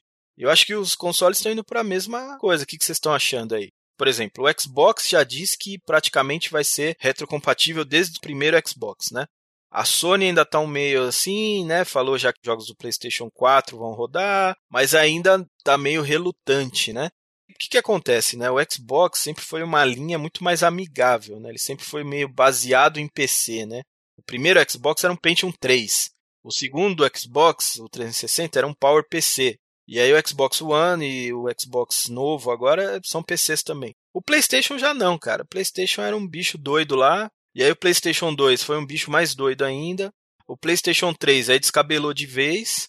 E aí o PlayStation 4 entrou no negócio do PC ali, aí ficou amigável com o PC. Exatamente. Então muito provavelmente o PlayStation 5 e o PlayStation 4 vão estar de mãozinhas dadas ali. Sim, exatamente. A, a informação mais recente é que 99, qualquer coisa por cento dos jogos do PlayStation 4 terão retrocompatibilidade do PlayStation 5. Existe uma lista que a Sony divulgou de 10 jogos, se eu não estou enganado, que esses, por enquanto, não funcionarão no PlayStation 5, né? Mas aí eu vi a lista de jogos, assim. É, não é nada grave. Nada grave, exatamente.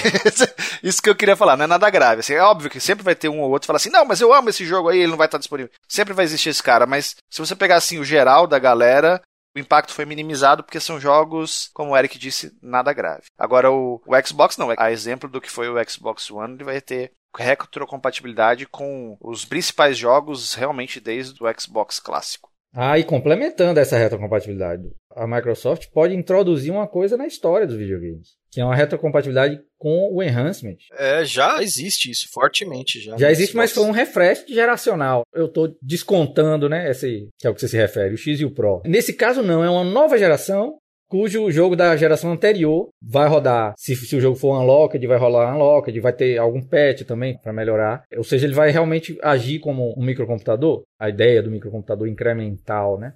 Então, observe que historicamente é a primeira vez. Acho que parece que o primeiro console com retrocompatibilidade foi o Atari 7800. Foi a primeira vez. Né? O 5200 não era compatível. Os outros fabricantes não tiveram muitos refreshes, né?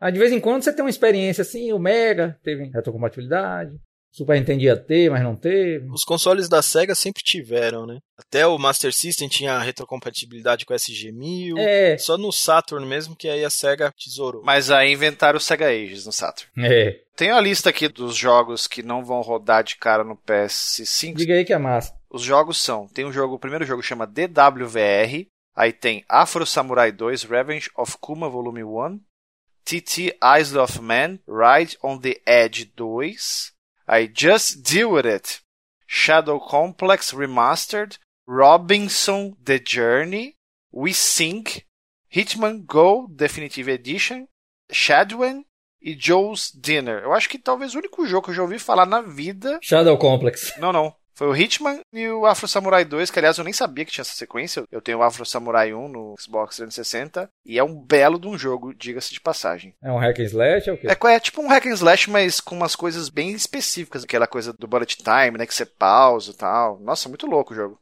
É baseado numa HQ, se eu não me engano, numa no novel, alguma coisa assim. E aí, acho que se você for analisar essa lista, por que, que não vai rodar no PlayStation 5? Porque tecnicamente tem algum empecilho? Muito provavelmente não. E sim deve ser algum problema político ali, né, entre empresas e etc, entendeu? Nem deve ser um problema técnico. Lógico que pode existir também, mas o que assim o pessoal acha é o seguinte: A Sony vai lá e fala assim: ah, agora, pô, todos os jogos de Play 4 vão rodar no Play 5, tá tudo liberado. Mas não é assim. Tem que ter o um envolvimento da Sony com a empresa que fez o jogo. Porque essa empresa vai vender no PlayStation 5, eles vão ter que pagar royalties para a Sony. Ah, não é só assim, ah, tudo bem, vai lá e joga e tá tudo certo. Vamos dar um exemplo. Jogo da Konami.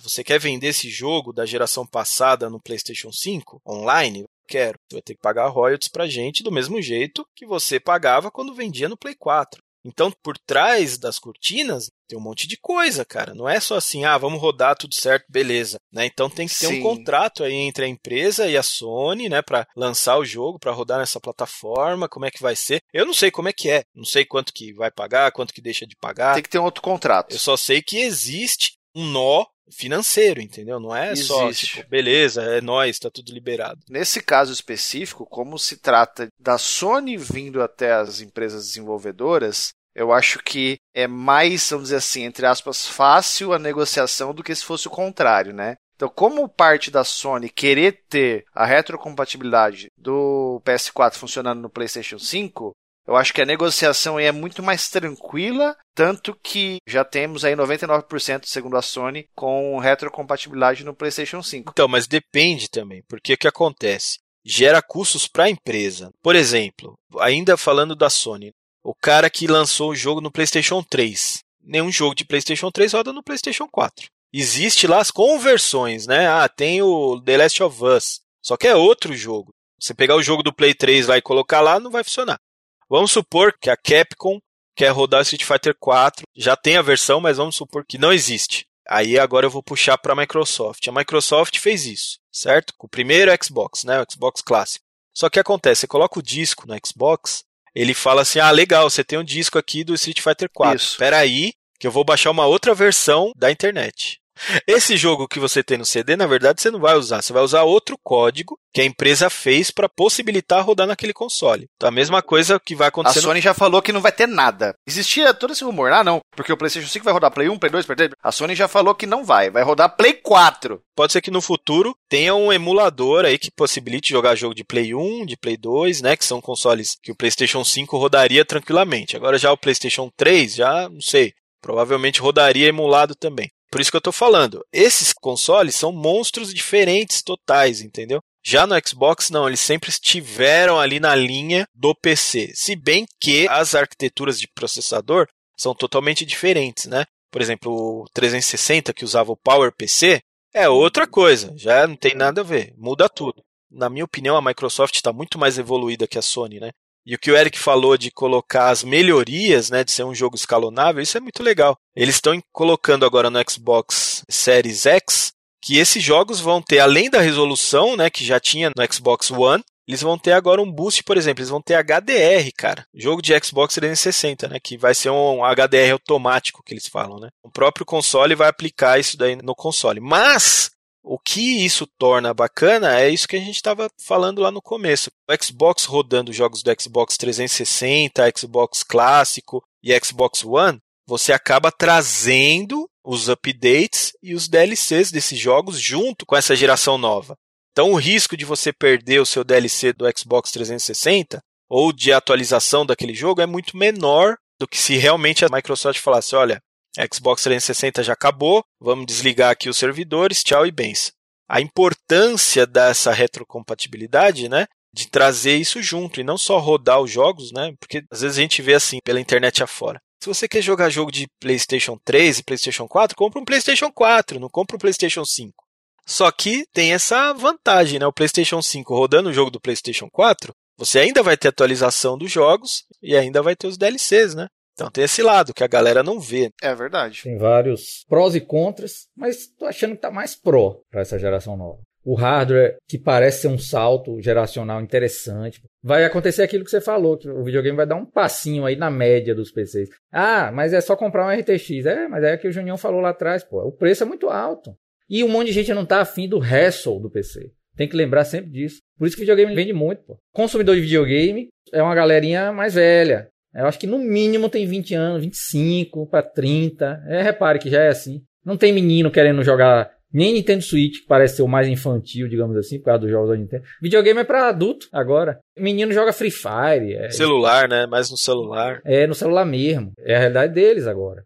Quem sabe eles evoluam mais tarde pro videogame quando se tornarem adultos. Porque o gameplay de tela de toque não tem. Aí sim, tem uma latência sensível. É ridículo, né? Se bem que também é uma coisa que está evoluindo muito, né? Tem muito jogo bom hoje para celular. É, a gente não presta é. tanta atenção. Mas, por exemplo, o Alex, nosso brother aí, ele joga no celular, cara, todo dia. É mesmo. Ele é hardcore de celular. E ele fala que hoje em dia tem jogos que tem a qualidade de console, de PC e tal. Eu também sou aquele cara que não jogo no celular. Aí sim, latência vira um assunto. É, mas quando o jogo é planejado para ser usado naquela mecânica, né?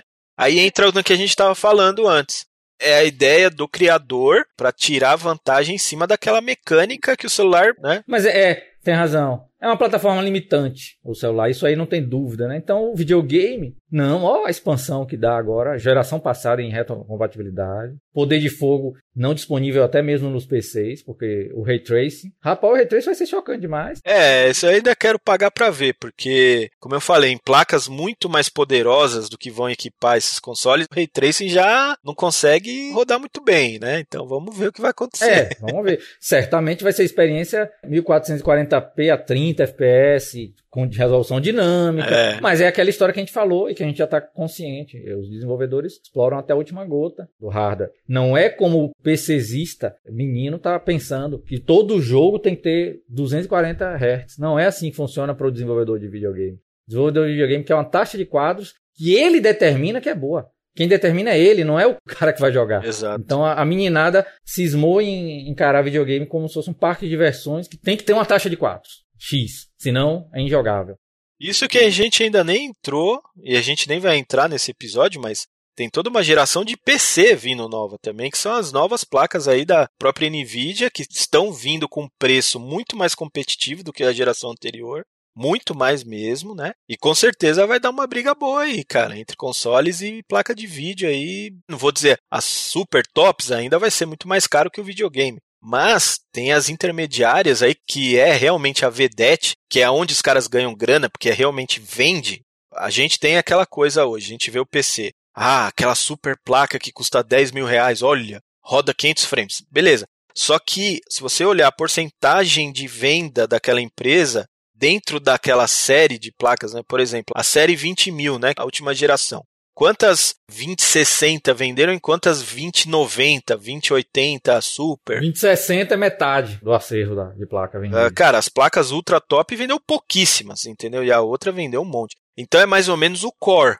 Eles estão ali planejando para vender a placa intermediária, que vai ser, acho que a 3070, né? Parece, que tá vindo com um preço aí que é mais barato do que os consoles. É lógico que com a placa de vídeo você não vai conseguir jogar nada, né? Você precisa ter todo um PC para poder ligar a placa de vídeo. Mas essa placa intermediária, que é muito mais poderosa do que os consoles da nova geração, vai custar o preço de um console da geração nova. Então, a gente está abrindo aí também um leque aí, né, para uma competição, e isso eu digo uma competição saudável entre consoles e PC, né? Esse negócio ele tá funilando cada vez mais com certeza, quanto mais competição tiver, melhores preços a gente vai ter e mais qualidade a gente vai ter também, tanto de hardware como de software, né? Então isso é super importante. Essa geração realmente está trazendo algumas coisas interessantes aí, não só para os consoles, para os PCs também.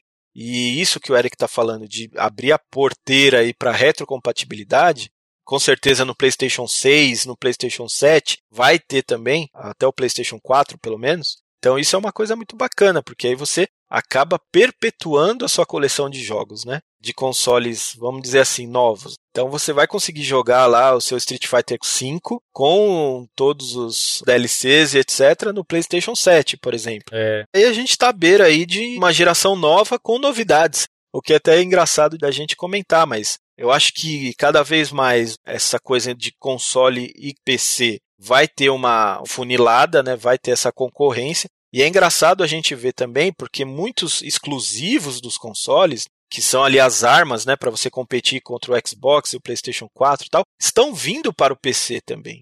A gente está entrando aí num mercado que a gente nunca teve antes. Os exclusivos eram exclusivos e acabou, né, cara? Por exemplo, desde a época do Mega Drive, quando o Mega Drive tinha Sonic e o Nintendo tinha Mario. nunca que naquela época existiria um Sonic para Nintendo e um Mario para o Mega Drive. Então a gente está entrando aí numa coisa totalmente nova, que eu acho que é bacana, que é válida. Vamos ver, né, cara? Vamos ver o que vai rolar.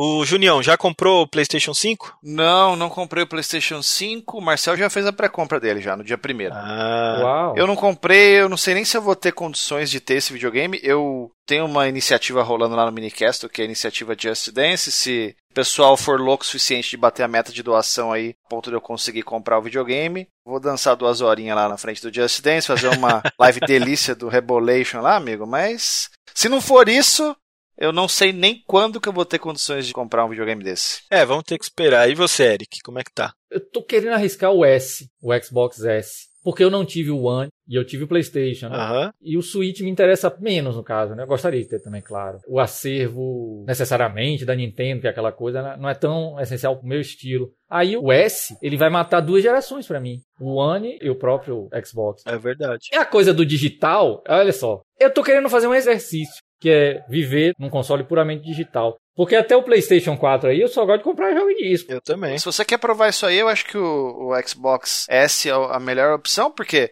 como você cria conteúdo, você não vai criar conteúdo em 4K, porque a gente não tem um, um setup estruturado para isso. E outra coisa, se você assinar o Game Pass, você tá feito. Isso! É o outro detalhe. O Game Pass. Um acervo massa, não tem que pensar muito. E o que você falou, o fato de o 4K tá fora dos meus olhos agora, porque eu não quero editar vídeo em 4K, que vai ser um salto de desempenho, HD, essa coisa toda. Tô muito bem com 1080p 60. Vai ser bom até continuar na nona geração a 1080p 60. Só que o S vai me dar dois consoles de uma vez, né? E na prática me parece que é um console de Game Pass. Eu tô vendo é isso. O próprio Danilo aí, que é meu colega que usa o Xbox, ele gosta de comprar jogo em disco. Depois que o Game Pass pintou, parece que ele não comprou nenhum. Eu não sei se o Junião tá assim também. Eu tô assim também, até porque minha condição financeira não me permite ficar comprando jogo mais, né? Mas sim, eu, eu faço bastante uso do Game Pass e é uma delícia, né? Você tem ali um acervo de jogos a um clique, né? Só você apertar um botão aí, fazer o download e ser feliz. Eu acho que é uma coisa que vai ser bom pra você, Eric. Eu tô na mesma vibe aí do nosso amigo Junião. Porque eu não tenho esse plano de ter, né, o PlayStation 5. Eu já tenho o PlayStation 4 Pro e o Xbox S.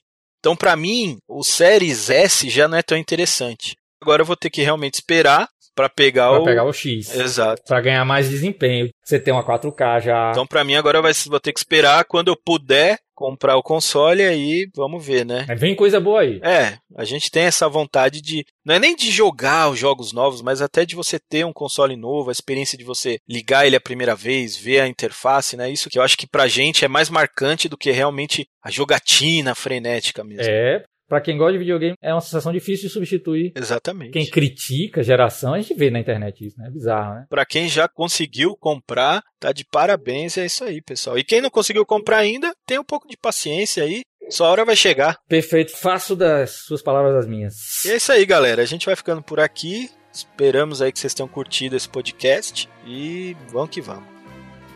Muito obrigado a todo mundo que acompanhou a gente. A mensagem que eu deixo no final é curtir os jogos de videogame, vamos jogar mais e reclamar menos e brigar menos. E é isso, pessoal. Muito obrigado aí. A gente se vê num próximo podcast.